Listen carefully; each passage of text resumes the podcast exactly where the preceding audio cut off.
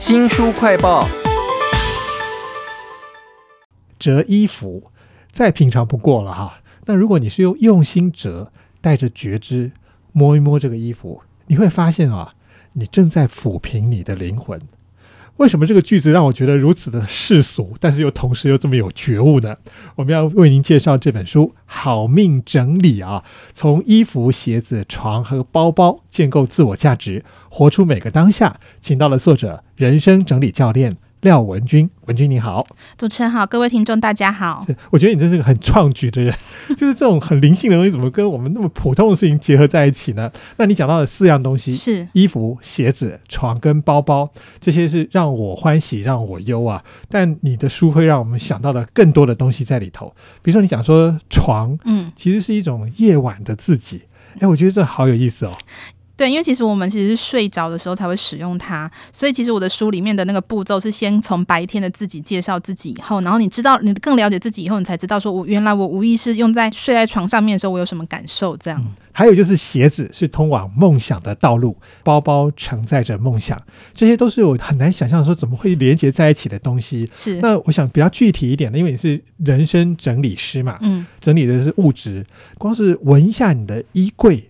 这就可以了解你过去的自己是什么样子的。我觉得这个连接也很神奇耶。因为其实我们物品上面会有一些味道，它味道就代表一些讯息，就像动物身上也会有气味一样。可是我们人很少去闻，说，哎，你现在衣服发生了什么事情？所以我有时候打开衣柜，我就会说，嗯，你应该在哪一个地方买什么清洁剂，然后你一定用什么方式晒衣服，因为它都会残留在里面。但是因为我们太忙碌了，所以我们没有去观察它。然后包含我们衣服穿久，其实会有汗味，它会存积在那个衣服的纤维里面。所以其实我们从从文，只是打开文，我大概就是可以归类出这个人可能他的行为模式这样。行为模式之后，就是那这个衣服我要怎么处理它嘛？对，就是我们会面对说，你看这个衣服，其实你你穿起来你一直觉得很不舒服，是因为它上面有什么，比如说线头一直卡住，但是你都没有发现。所以我在书里面就有分享一些比较觉察的方式，你就知道说为什么我们穿上衣服会有这种感觉。是很多人可能会觉得说，是失恋的时候当下穿的衣服，那就再也不要再穿它了。可是你可能还把它囤积在家里面啊。书名叫做《好命整理》啊。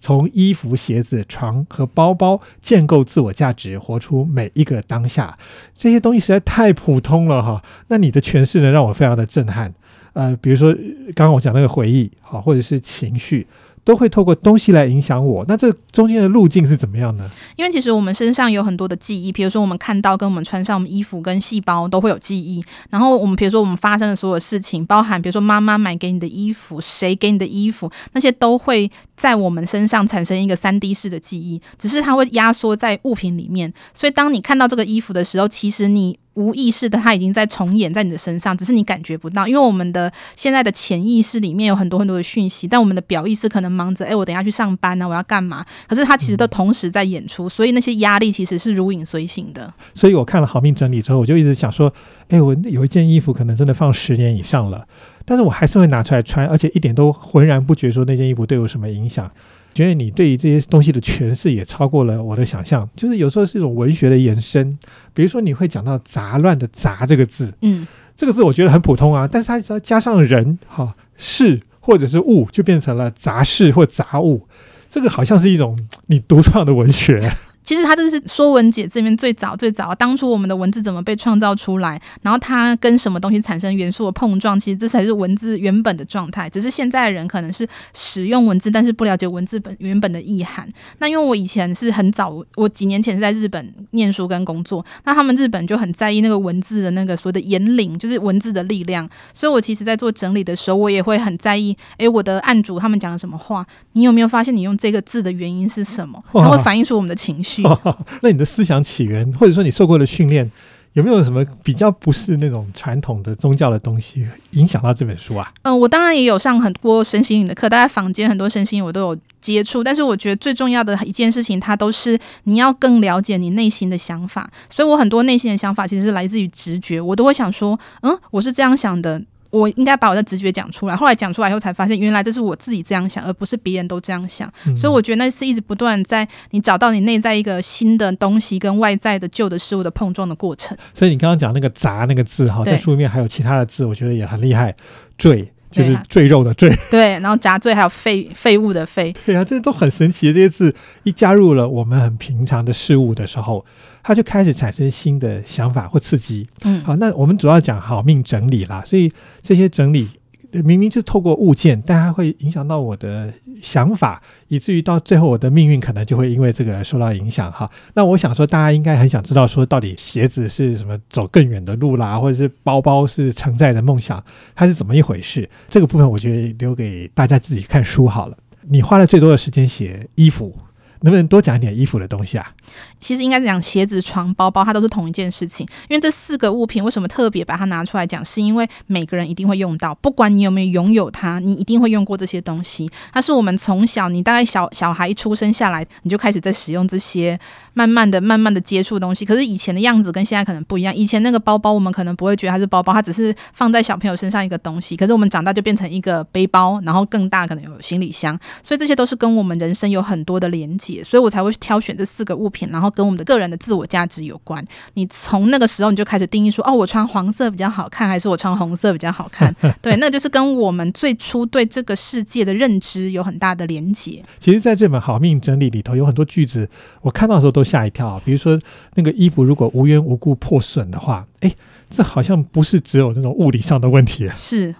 对，因为其实不是只有台湾，全世界都有发生这样的事情。可是大部分不会去连接到，就是像就就像我们会有直觉，我们感觉到这边很不舒服一样。其实衣服它也很敏感，所以它有时候有些人他身上衣服，他只要常常那地方破掉，我都会建议他们要去检查，因为的确都有发现说身体里面会有一些病痛，然后它就会产生连接在那个衣服的那个纤维上面，然后造成它开始有破损，或是甚至有味道，包含流汗的位置，其实也蛮多医生已经开始讲说，你只要发现你流汗的位置，你就知道你现在身体发生什么状况。那衣服刚好就承接那些汗意，这样。啊，这个我都不太敢往下讲，因为我觉得已经快要像算命一样的事情了。没有想到你把我们常常接触的物品跟这个所谓好命连接在一起啊，这是非常神奇的一件事情。那我还看你讲到很多那个例子，比如说有人他刻意说，我只要买一件衣服，我就丢一件衣服，嗯然后我觉得这样好像就是整理了。其实你提醒了我们一些我想象不到的事、哎。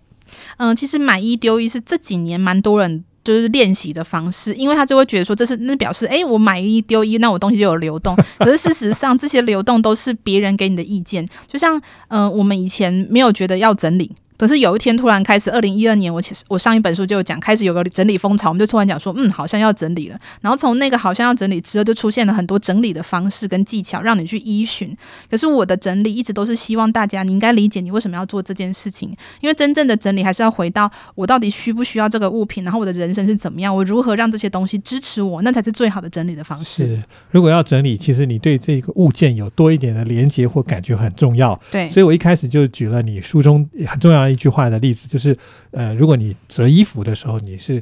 感知着它、摸着它，那你对它就有不同的意义了哈。嗯，那我觉得你在洗衣服、晾衣服、收衣服这件事上面做了很多的描写，也很细致哎。嗯呃、因为其实我们很多人在讲整理这件事情，不太会在讲说你要怎么样去清洁它，我们都是讲说你要留下还是丢掉。可是对我来讲，清洁才是我们人生使用这个东西最重要的一个部分，因为我们穿完之后，你如何去清洁它，会取决于你喜不喜欢它。如果你把衣服洗得很干净，你会觉得，诶，这件衣服看起来是很漂亮。如果你把衣服洗坏，你可能就觉得说，啊，这个东西可能不再适合我了。然后在洗衣服的时候也有很多的过程，因为其实我在里面就有特别提到说，它就像是衣服代替了我们身上留下来的一些记忆，然后被清洗一样。所以，我们要是能够认真的洗衣服的话，就可以把我们那些不舒服的东西一起洗掉。是，而且你还讲到一个很具体的晾衣服的方法。神圣三角啊，其实那个很科学，真的把、真的就是你把衣服外面晾长，中间晾短的这个三角形那个方式，的确会让衣服比较容易干，而且那个气旋的方式的确是科学家有验证过的。对，所以这本好命整理里面有科学的部分，然后也有很，我觉得有点悬啦，就是好像衣服是我们人的延伸，对。啊不管是我好或不好，嗯，跟它都有关系，真的很神奇啊！书名叫做《好命整理》，从衣服、鞋子、床、包包来建构自自我价值，活出每个当下。里面还有超多那种你想象不到的连接的方式哦，都在这本廖文君所写的书当中。非常谢谢文君来到节目当中。谢谢。新书快报在这里哦，包括了脸书、YouTube、Spotify、Podcast，都欢迎您去下载订阅频道，还要记得帮我们按赞分享。如果你对于这本书啊有任何的意见，也欢迎给我们留言哦。我是周翔，下次再会。